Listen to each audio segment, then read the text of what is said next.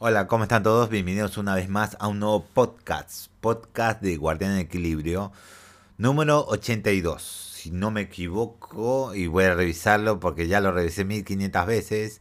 Sí, 82.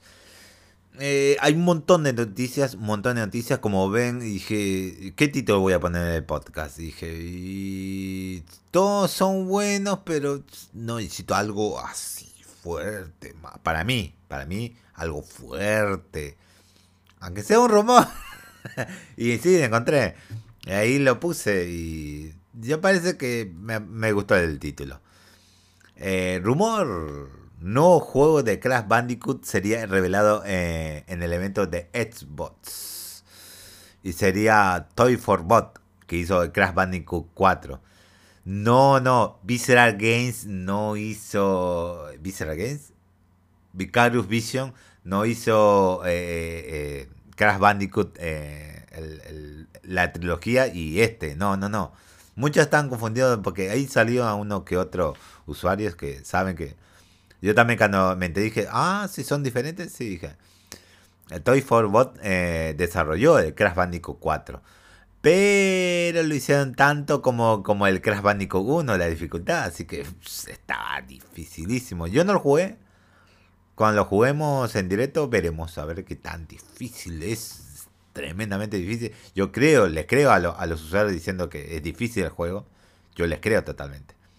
Pero ahí veremos, veremos. Eh, estamos, eh, vamos a leer el artículo. Eh, en manos de una semana de que el Xbox y Bethesda Showcase se llevará a, cabo aunque por el momento se desconoce qué tipo de anuncios veremos de este evento, un nuevo rumor ha señalado que un nuevo juego de Crash Bandicoot desarrollado por Toy for Bob será revelado aquí. De acuerdo con eh, James Corden, insider de Xbox, que participó en el Windows, Windows Central Gaming Xbox eh, Chat, Dice Podcast, un nuevo juego de Crash Bandicoot eh, será revelado durante el Xbox y Bethesda Showcase. El próximo domingo el título está eh, siendo desarrollado por Toy for Bot y será una entrega enfocada en el multijugador. Así que sería un Crash Bandicoot, sería, porque el Crash Bandicoot sería es el juego más o menos, no sé si los otros creo que son, pero creo que no. Pero es el único que en sí era de full por ciento multijugador, pero full por ciento. Pero estaría muy interesante y divertido hacer un remake a ese juego y llevarlo a multijugador. Sí siempre que jugarlo con más gente, pero como que eh, era solito y jugué ese Crash Bandicoot medio... Quise pasar a la final, pero era muy complicado hacerlo. Muy complicado, demasiado complicado. Hacerlo vos solo era muy complicado. Los juegos estaban difíciles. Para avanzar los niveles nunca lo terminé. Tal vez lo vea, lo pase por YouTube, me lo vea el final de ese juego, pero bueno, estaba muy difícil. Estaba muy difícil. Los últimos niveles estaban difíciles. Nunca llegaba lo mínimo para pasar el nivel y ir al siguiente nivel. Pero si es verdad, es interesante el juego. ¿eh? Es un multijugador. Sí, yo lo jugaría. Yo lo jugaría. Aunque sea multijugador, lo jugaría. Fuera de eso, eh, fuera de eso, por el momento ya no hay más detalles. Actualmente se desconoce si la nueva aventura de Crash sería una exclusiva de Xbox o si llegaría a otras plataformas. De igual forma, considerando que este proyecto estaría enfocado en el multiplayer, bien podríamos ver una nueva entrega de Crash Team Racing. Eh, tal vez me gustaría, tal vez no. Creo que no. El primero ya está listo y podrían darles pistas, pero Hacer un nuevo Crash Team Racing, no creo. No sé si tuvieran esas ideas innovadoras para crear una secuela. O incluso un remake de Crash eh, Bash, título de PlayStation 1 similar a Mario Party. Sí, ese. Y espero que sea ese el que estén haciendo el multijugador. Espero que sea ese. Ese, espero. Bueno, eh, espero que sea ese. Ya he escuchado mis opiniones mientras leo la noticia. Eh, pero espero que sea ese. Directamente espero que ese le estén haciendo un remake y, o, pasando esas ideas a este nuevo juego de Crash, Crash Bandicoot. Y espero que sea verdad. Espero que sea verdad. Así que pasamos a la siguiente noticia. tendremos un nuevo Capcom Showcase. Oh, los Capcom Showcase no son tan buenos porque repiten los anuncios que las otras compañías y se quedan muy por debajo, Capcom. Repiten todo lo que se mostraron en otro lado. Y dije, ¿y qué de nuevo? Eh, no, vamos a ver esto, esto, pero ¿vas a enseñar algo, algo más que eso?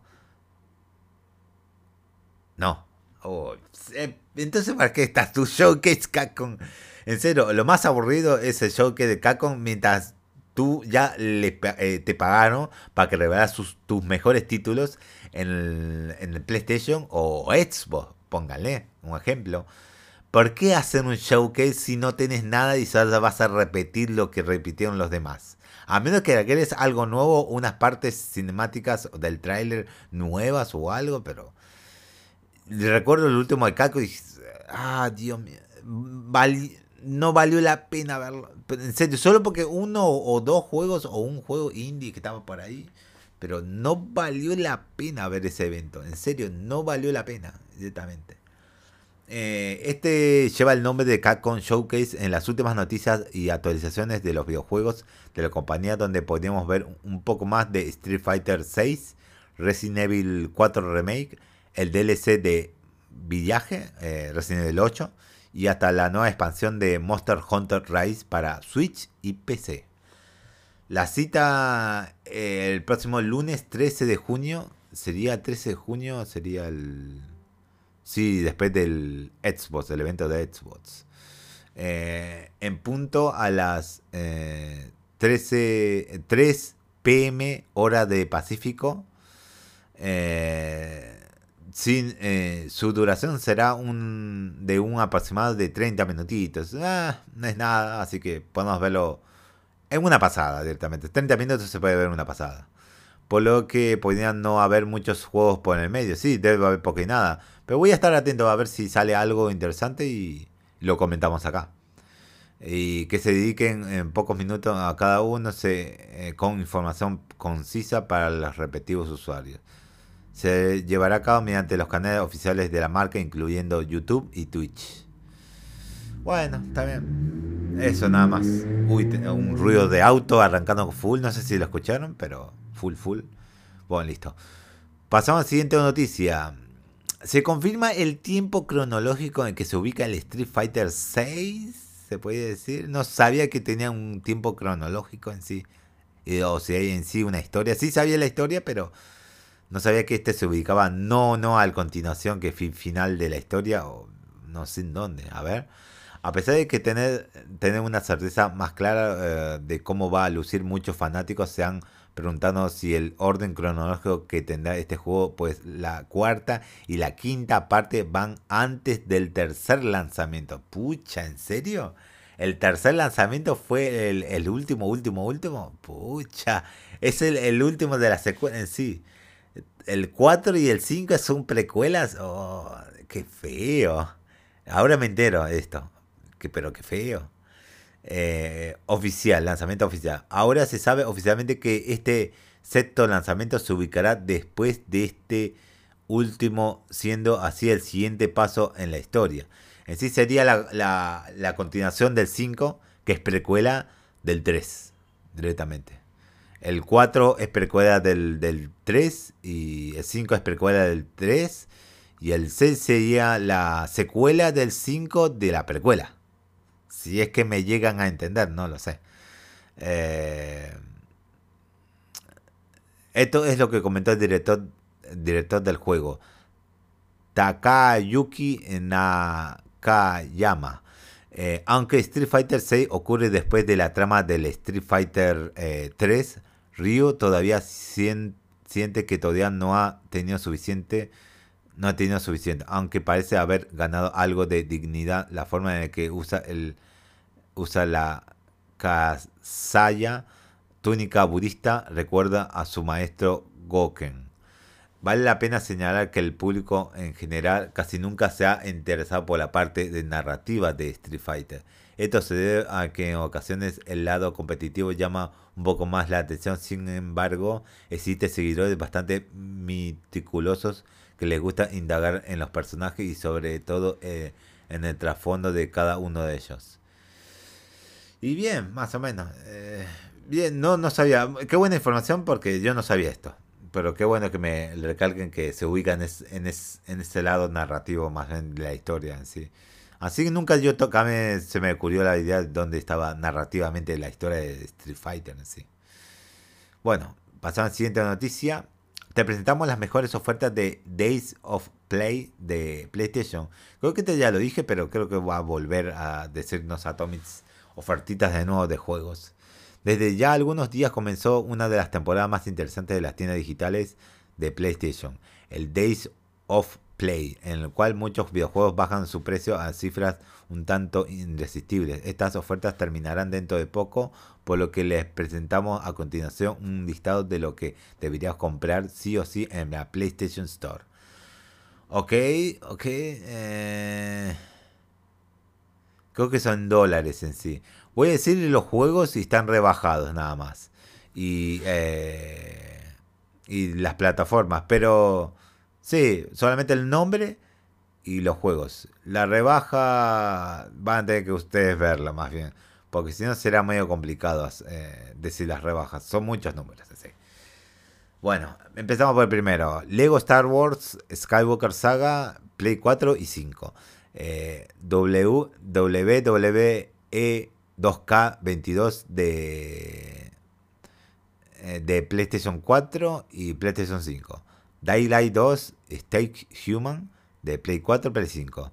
MLB de Showcase de Shouts 2022 PlayStation 5. Call of Duty Vanguard Standard Edition eh, PlayStation 4. Ratchet Clank eh, Ratchet y Clank Rift Apart PlayStation 5. Ghost War Tokyo, PlayStation 5. Tina, Tina, Tiny Tina Wonderlands, eh, Net 11 Edition, eh, PlayStation 4 y 5. Far, Far Cry 6, eh, PlayStation 4 y 5. Deadloop, PlayStation 5. Esos son los juegos que están medio rebajados. Tengo una rebaja en sí. Son los más conocidos y más los que más medio repuntan más o menos, pero igual. Con todos estos ejemplos es obvio que PlayStation está apuntando a traer, eh, a traer precios de lo más accesible a sus consumidores, puesto que hay videojuegos que llegan hasta precios de un solo dólar, así que es cuestión de buscar para encontrar este título o DLC que están haciendo falta para poder adquirirlo a una cifra que normalmente no está disponible. Recuerda que las ofertas eh, Days of Play terminarán el próximo 8 de junio. Consulta la lista completa de juegos. Aquí hay un link que te lleva a la PlayStation Store todos los juegos listados. no está mal, no está mal, no está mal. Para los que quieran comprarse. Yo no compraría la mayoría de esto porque si está en PC no me interesa comprarlos en PlayStation. Si es exclusivo ahora que es medio complicado es exclusivo. Va a ser medio complicado saber si son exclusivos o no son exclusivos en sí algunos juegos. Pero va a estar complicado. Bueno, eh, pasamos a la siguiente noticia y no apagué mi celular el sonido. Listo, ahora sí ya está apagado. Pasamos a la siguiente noticia. Fans exigen un remake de Resident Evil Code Verónica y yo estoy muy positivo y de acuerdo con los fans que exijan el código Verónica eh, un remake sí o sí merece un remake. Además del juego, una cosa eh, te diría que tal vez no merezca el remake si estaría en PC y en otras plataformas actuales, pero el juego no está estancado en, en la PlayStation 2 en sí. Creo que salió en el Dreamcast en sí. No me acuerdo muy bien el code Verónica. déjame ver si en qué consola salió. Eh, GameCube, se puede decir. ¿Dreamcast o GameCube? Creo que GameCube en sí. Eh, y bueno, y uno eh, y la versión en español, para su título de español, debe ser la versión PAL de América. Se puede jugar en la Play 4, sí, pero es, la versión en inglés. Tenés que ir a la, a la Store de España para conseguirte la versión en español en sí. Eso es lo que no me gustó. También la PlayStation 3 está para comprarla y en la Xbox Xbox 360. Eh, y bueno, Dreamcast y Nintendo GameCube. Sí, lo sé. Pero en fin, eh, quedó ahí. En las, están en las plataformas medio viejas en sí y no está, digamos, porteado en una mejor versión remasterizado o algo así, no, nada de eso. Está ahí medio la versión actual, así medio viejita, así. Un, po, un port así medio, pero simplón, así nomás. no, no me gustó como le están tratando a Resident Evil Code Verónica, que es muy buen Resident Evil. Debió ser Resident Evil 3. Uy, debió destacarse en sí de Resident Evil 3. Eh, pero, en fin, ok. Resident Evil 3 sí tuvo muy buenas ideas. Lo malo es que Resident Evil 3 Remake fue pésimo. Una lástima que Capcom le haya dejado en las manos de los otros y lo reimaginaron muy, pero más o menos mal, no lo sé. No jugué el juego de Resident Evil 3. Cuando lo juegue, veré si, si lo que dicen los fanáticos dice es muy feo. Veremos, veremos, veremos. A ver lo que dijeron los fans. Eh, por medio de las redes sociales, la respuesta de Resident Evil 4 Remake ha sido muy positiva. Sin embargo, también hay un grupo de personas que están decepcionadas de que Resident Evil Code Verónica no tenga algún tipo de remake, aunque muchos esperan que este sea la siguiente entrega a ser reimaginado para, los, eh, para las plataformas modernas. Sí, necesita ser reimaginado, incluir todo lo que dejaron abandonado en Resident Evil Code Verónica en sí. Sí, debe haber cosas que dejaron abandonadas directamente. Eh, Twitters, vamos a leer respuestas de Twitter de usuarios. De uno, dos, tres usuarios, nada más. Acaba el primero. El remake de Resident Evil 4 ya tiene fecha de lanzamiento, lo que significa que el desarrollo está a punto de finalizar. Si, si deseas que el equipo de desarrollo haga una nueva versión de Code Verónica, a continuación lo mejor que puedes hacer es eh, hacer como fanático es, es informar a Cagon y sea amable al respeto por supuesto, claro. Decirle en respuesta, por favor, con un código Verónica reimaginado, por favor. Y, y, más y más y más en las redes sociales y explotando en la versión de... Eh, será en el Twitter de... de en el Twitter de Capcom, pero de Japón en sí. Para que se entere oficialmente allá, más bien. Y hablarles en, en inglés, por lo menos. En inglés, por lo menos. Y bien inglés, que digamos. ¿eh? sería lo ideal más bien para que se entere que si hay fanáticos que quieren ver Resident Evil Code Verónica directamente. Otro tweet. Además, si el Resident Evil 4 Remake es una cosa, supongo, se ve, se ve bien. No estoy muy emocionado al respecto. Yo estoy normal. Yo quiero ver exactamente qué reimaginar Resident Evil 4. Me intriga, me intriga. No estoy emocionado, pero me intriga mucho cómo, cómo lo trataron, cómo lo reimaginaron todo. Me intriga mucho. Todavía deseo mucho que, eh, que hayan hecho Code Verónica primero, ya que ese juego necesitaba una revisión mucho más que Resident Evil 4. Es que Resident Evil 4 vendió mucho y Code Verónica no vendió tanto que digamos. Entre Resident Evil 3 y Resident Evil 4 el Code Verónica no fue tan al agrado de muchos. Eso es lo malo. Debieron apoyar mucho y, que las ventas sean muy enormes para que salga algo positivo y Capcom lo mantenga en mente para hacer una reimaginación. Espero que cumplan, no sé, espero que cumplan a la larga. Estoy medio ahogado, medio. eh, leamos el último tweet. Code Verónica necesita una nueva versión más que eh, Resident Evil 4, porque Resident Evil 4 sigue siendo perfecto. Y sí, muchos dicen que cosa que Resident Evil 4 no debió tener remake, pero está perfecto el juego. Sí, lo sabemos, pero tarde o temprano iba a tener remake en sí.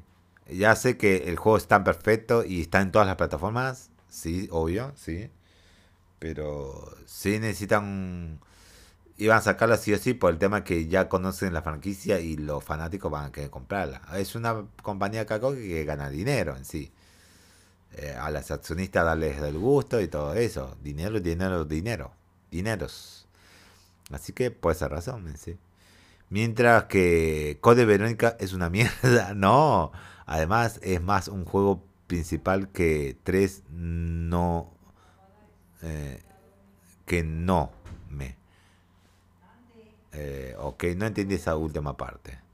Eh, como pueden ver, si hay, si bien hay gente que se lamenta de que Code Veronica no tenga un remake por el momento, esperan, esperan que esto suceda en el futuro. Y esto es sin eh, descalificar la nueva versión de Resident Evil 4, la cual es un paso a la dirección correcta para tener una conversación sana, claro. Decirlo amablemente, pedirle a Capcom que haga vía la, la cosa, la, la versión de Resident Evil en sí. Pero eso veremos. Con el tiempo veremos. Si es que llega a pasar o no. Espero que pase. Espero que pase.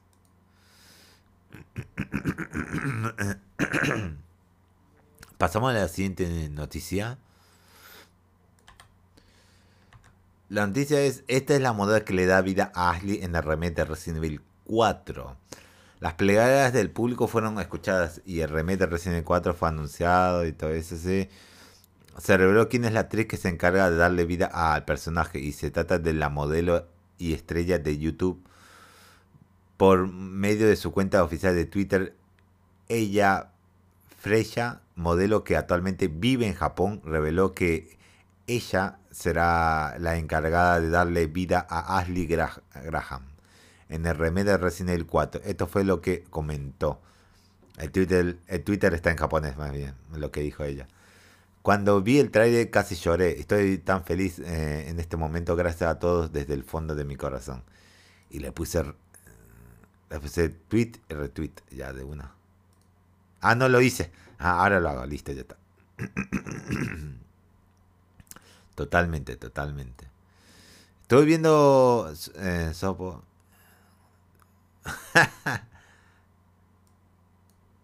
Eh, la modelo eh, de origen holandesa seguramente prestó su imagen para la figura de Ashley Graham y no se encargará del intérprete eh, de interpretar al personaje. Solo la imagen, la que pone la voz es otra persona. Recordemos que el mismo pasó con el remake Resident Evil 3, en donde Sasha So Toba, modelo rusa, fue la base de Jill Valentine. Eh, por lo visto, la participación de ella, Freya, tuvo una buena recepción en las redes sociales, ya que muchos han señalado que ella cuenta con los rasgos faciales similares a la modelo original que vimos en 2005. En temas relacionados... No, listo, ya está. Eh, bien, muy buena, muy buena. Y la siguiente noticia es estos son todos los modelos de los remakes de Resident Evil. Y no voy a mencionar a, todos, solamente dar, eh, si entran a Atomics y ven a los modelos, o ven el, si ven ya directamente, o los tags que son, ¿cuáles son los tags? Eh, Capcom, modelo, Re-Engine, Remake, Resident Evil, van a poder encontrar eh, todos estos datos. También lo sacaron de residentevil.com un foro en sí, todos estos datos. Directamente. Acá, uh, acá dice mucho mejor porque acá pone el modelo, otra foto, claro, y que le pone la voz. O la que le pone la voz de eh, Claire eh, es casi igualita a la, a la, a la, a la, personaje, la modelo. Este sí difiere un poco de Ada pero sí debe tener una voz más. La, la que pone la voz es una chica muy madura, debe ser. Acá de, de Sherry Birkin no, no hubo. No hay modelo, no hay foto. Pero sí se sabe quién le pone la voz.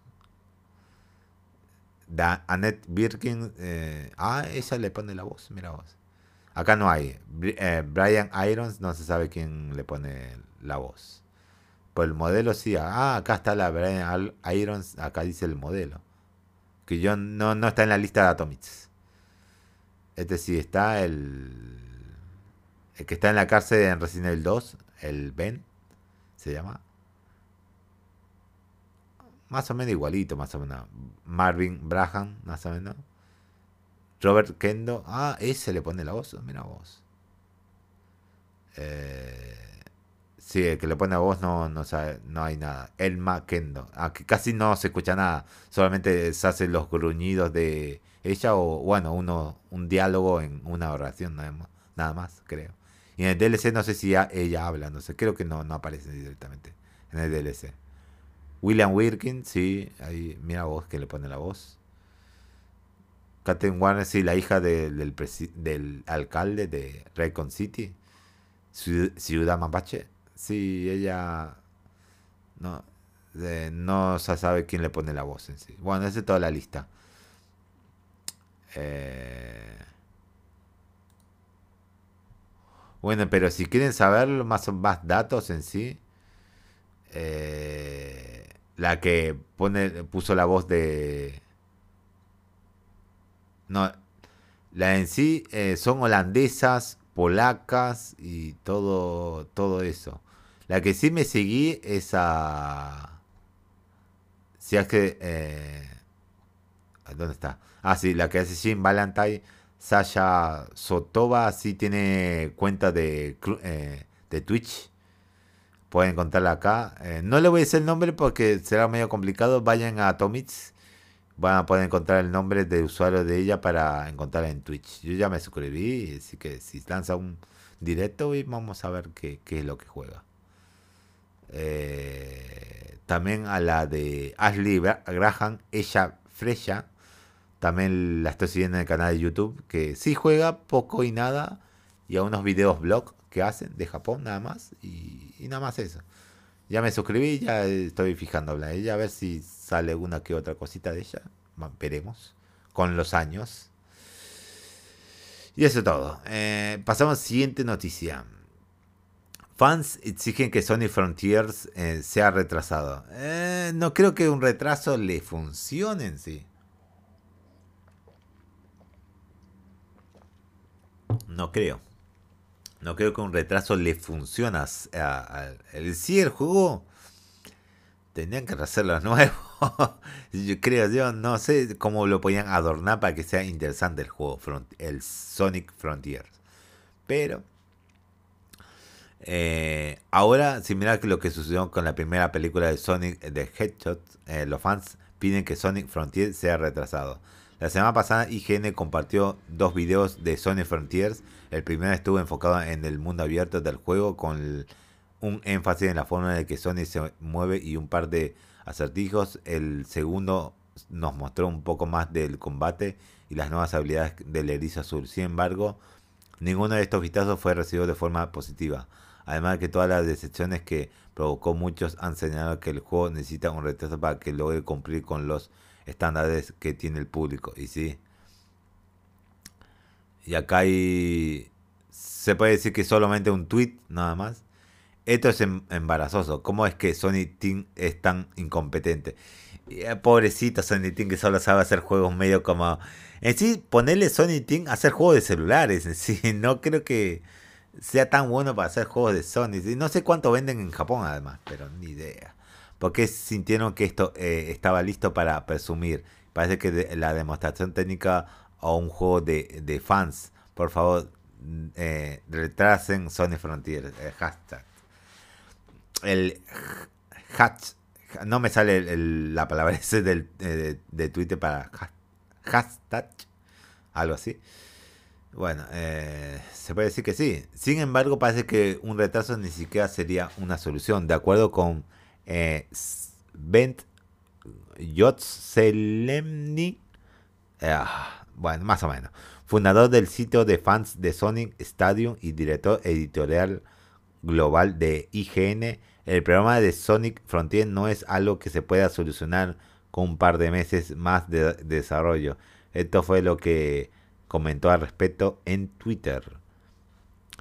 Eh, el hashtag eh, eh, retrasan a Sony Frontier no funcionará porque para mí la principal preocupación es todo su concepto y enfocado y enfoque del juego. Un retraso para eliminar errores y agregar contenido no, no solucionaría eso. Por lo que se propone se propone ser creo que Sony Frontier tiene eh, posibilidades de ser pulido en invierno. Sonic Frontier parece que querer ser un juego de Sonic hiperrealista y centrado en el combate que se basa en las películas en sí, es verdad. Y se apoya en el atletismo de Sonic en lugar de, del juego basado en el en la física el impulso y eso está bien. Si ese es el, el objetivo. Simplemente no es el juego de Sony que esperaba en 2022. Totalmente. Eh, bueno, acá dice en qué plataforma va a salir Sony Frontier, casi en todas más o menos. Más o menos, sí, casi todo, casi todo. Eh, bueno, ¿qué se le va a hacer? Vamos, pasamos a siguiente. Dice, no puedo decir nada de Sony Frontier en sí. Medio, está una, sí, yo también medio le vi como una decepción también, cuando lo vi, los dos videos de Sony Frontier. El relanzamiento de GoldenEye 007 podía ser anunciado esta semana. Eh, después de un año del, eh, que el año pasado se filtró la versión de Xbox 360, la cual nunca llegó al mercado por problemas de licencia, los rumores del regreso de GoldenEye eh, 007 no han parado. Ahora, a solo unos días de, del Xbox y Bethesda Showcase, se han encontrado una serie de logros eh, de este juego en Xbox y cada uno está acompañado de una imagen de la versión de Nintendo 64. Oh, mira vos. esto no es todo, ya que se ha visto que James Thomas, ingeniero líder de Rare, desbloqueando estos logros. Esta no es la primera vez eh, que esto sucede, ya que en enero de este año sucedió exactamente lo mismo. Sin embargo, parece que la guerra entre Rusia y Ucrania pudo retrasar el, relanzamiento de este título. Aunque estas son pistas bastante convincentes, solo tendremos que esperar hasta el Xbox y Bethesda Showcase eh, este fin de semana para tener una respuesta. De igual forma, considerando que los relanzamientos de juegos como Banjo Kazooie y Perfect Dark han sido exclusivos de Xbox, es probable que este también sea el caso de GoldenEye 007. Y espero que llegue a PC. Esperemos que llegue a PC directamente. Esperemos. Eh, pasamos al siguiente tema. Eh, Xbox anuncia una, una anuncia nueva presentación digital, otra. Anunciado durante una sección de preguntas frecuentes de Xbox y Bethesda Showcase, se reveló que el Xbox eh, Games Showcase Extended se llevará a cabo el próximo 14 de junio a las 10 am hora del Pacífico. Eh, similar al evento principal, la presentación eh, extendida tendría una duración de 90 minutos aproximadamente. Aunque los detalles no se han aclarado, se ha mencionado que aquí se mostrarán nuevos trailers, vistazos extendidos de algunos de los juegos anunciados durante el Xbox Showcase del domingo, así como entrevista con algunos desarrolladores, considerando que estamos hablando de una continuación al evento principal del domingo, es probable que aquí no se vea que no veamos alguna revelación totalmente nueva. Aunque esto no se descarta. El Xbox Showcase, Showcase Extended se llevará a cabo el 14 de junio a las eh, bueno eh, a las 10 a.m. hora del Pacífico. Em, bien, bien. Veremos si de lo que anuncien este domingo, eh, tal vez le eh, revelen más información de esos juegos en esta versión extendida. Espero que sí. Yo espero que sí. Espero que valga la pena ver esto para ver si hay una que otra información ahí. Yo voy a ver, voy a ver, medio rapidito, pero voy a ver qué qué tanto tiran de información, si vale la pena algo que tiran ahí. Veremos. Si es que no se me olvida, claro. Actor de Leon habla acerca de regresar para Resident Evil 4 Remake. Y no, el actor de Leon, estamos hablando de Resident Evil 6. Eh, el actor que le pone la voz. Y dice que hace años, desde el 6, que la salida del 6, no eh, pone voz a, a Leon en sí. No sé por qué él preguntaron, ¿es tal vez porque quedaba muy guapo la voz que él ponía? Tal vez, él puso la voz también de Resident Evil 4, no lo sé. Pero tal vez quiere que él, eh, él regrese, pero veo que no va a regresar en sí. Desde el pasado jueves que se anunció el remake de Resident Evil 4, muchos fans han estado entusiasmados con la noticia de ver este icónico videojuego reimaginado por Capcom. Incluso ya se le mencionaba a la en qué modelo se basará para Ashley. Estos se unieron preguntas a un actor de Lyon para saber si le dará la voz más al, eh, una vez más a la gente. Concretamente se acercaba a Matthew Mercer, quien en su día le dio la voz al personaje en la sexta entrega de la saga, un día que de hoy sigue siendo no muy bien respetada por, por propios y extraños. Este eh, confirmó mediante Twitter que él no será el encargado de darle vida, dejando claro que espera ver de quién se trata y, en, en, qué enorgullecer, en, enorgullezca a todos los fans en sí, quien le dará la voz en sí. Con esta declaración, yo pienso que será el mismo que le dio la voz a, a, del anterior. Pienso que eh, de Resident Evil 2. Creo pensar eso. Con esta declaración es lógico que el actor eh, elegido en el papel debía ser Nick Apostolides, quien lo interpretó en Resident Evil 2 Remake. Es verdad, debe ser el mismo. Y también en la película animada de eh, Netflix Infinity Darkness. De hecho, es un poco extraño que los fans se acercaran a Mercer. Algunos, no sé cuántos. Después de todo, ya tiene mucho eh, que se alejó de la franquicia en cuestión. Ah, desde que salió Resident Evil 6, así, años, años. No sé por qué pensaron en él algunos, no lo sé. Aún no se sabe mucho de este título y es probable que dentro de algunas semanas más se sepa más en, torno al elenco, pues muchos esperan que también se respete a la voz de Ada Wong, sí, del segundo remake, sí, totalmente, espero que lo respeten directamente. Además, todos quieren ver el nuevo aspecto que tendrá Albert Wesker, uh, todavía no se vio, ¿verdad? dado que una parte puntual del lanzamiento original hace su aparición, es verdad, hace su aparición. Pero medio, medio al fondo, nunca se le ve, creo que uno o un ángulo o dos ángulos que se le ve la cara bien, bien, pero no se le ve tan bien. Solamente las sombras de él, las espaldas, los costados, pero nada más, nada más. Esto ya se, se vio en Twitter y ahora en medio que está en YouTube. No sé si se celebró al mismo tiempo en YouTube aunque muchos compañías no tienen planeado llevar a cabo una presentación especial durante la época en donde usualmente se lleva a cabo el E3, hay otras que sí tienen pensado realizar eventos digital y Devolver Digital es una de esas. Así es la, la irreverente compañía que se ha encargado de publicar algunos de los mejores juegos indie de los últimos años está de vuelta y en esta ocasión o en esta ocasión una versión meca electrónica de Suda51 está involucrada. me gusta el video, me gustó el video. Eh, en Twitter lo vi primero y acá lo vi de nuevo en YouTube, pero traté de poner el subtítulo, pero medio que no funciona y no puede traducir lo que dice. Por medio de un nuevo teaser, Devolver Digital anunció oficialmente el evento para el verano conocido como Devolver Marketing Countdown to Market Marketing, la cual llevará a cabo el próximo 9 de junio a las 3 pm hora del Pacífico. 9 de junio. Será este jueves. Uf, será antes del showcase. Interesante, interesante. Eh, tendremos el, el, eh, el, evento de, de Digital. Será interesante ver ese, ese evento. Eh, será este jueves. Ya, no falta mucho, no falta mucho. Junto a la promesa de un evento presentado por una versión mecatrónica de Goichi de Suda 51 Suda, la compañía ha señalado que tendrá por lo menos cuatro revelaciones durante la presentación, que promete ser la más divertida de las próximas semanas.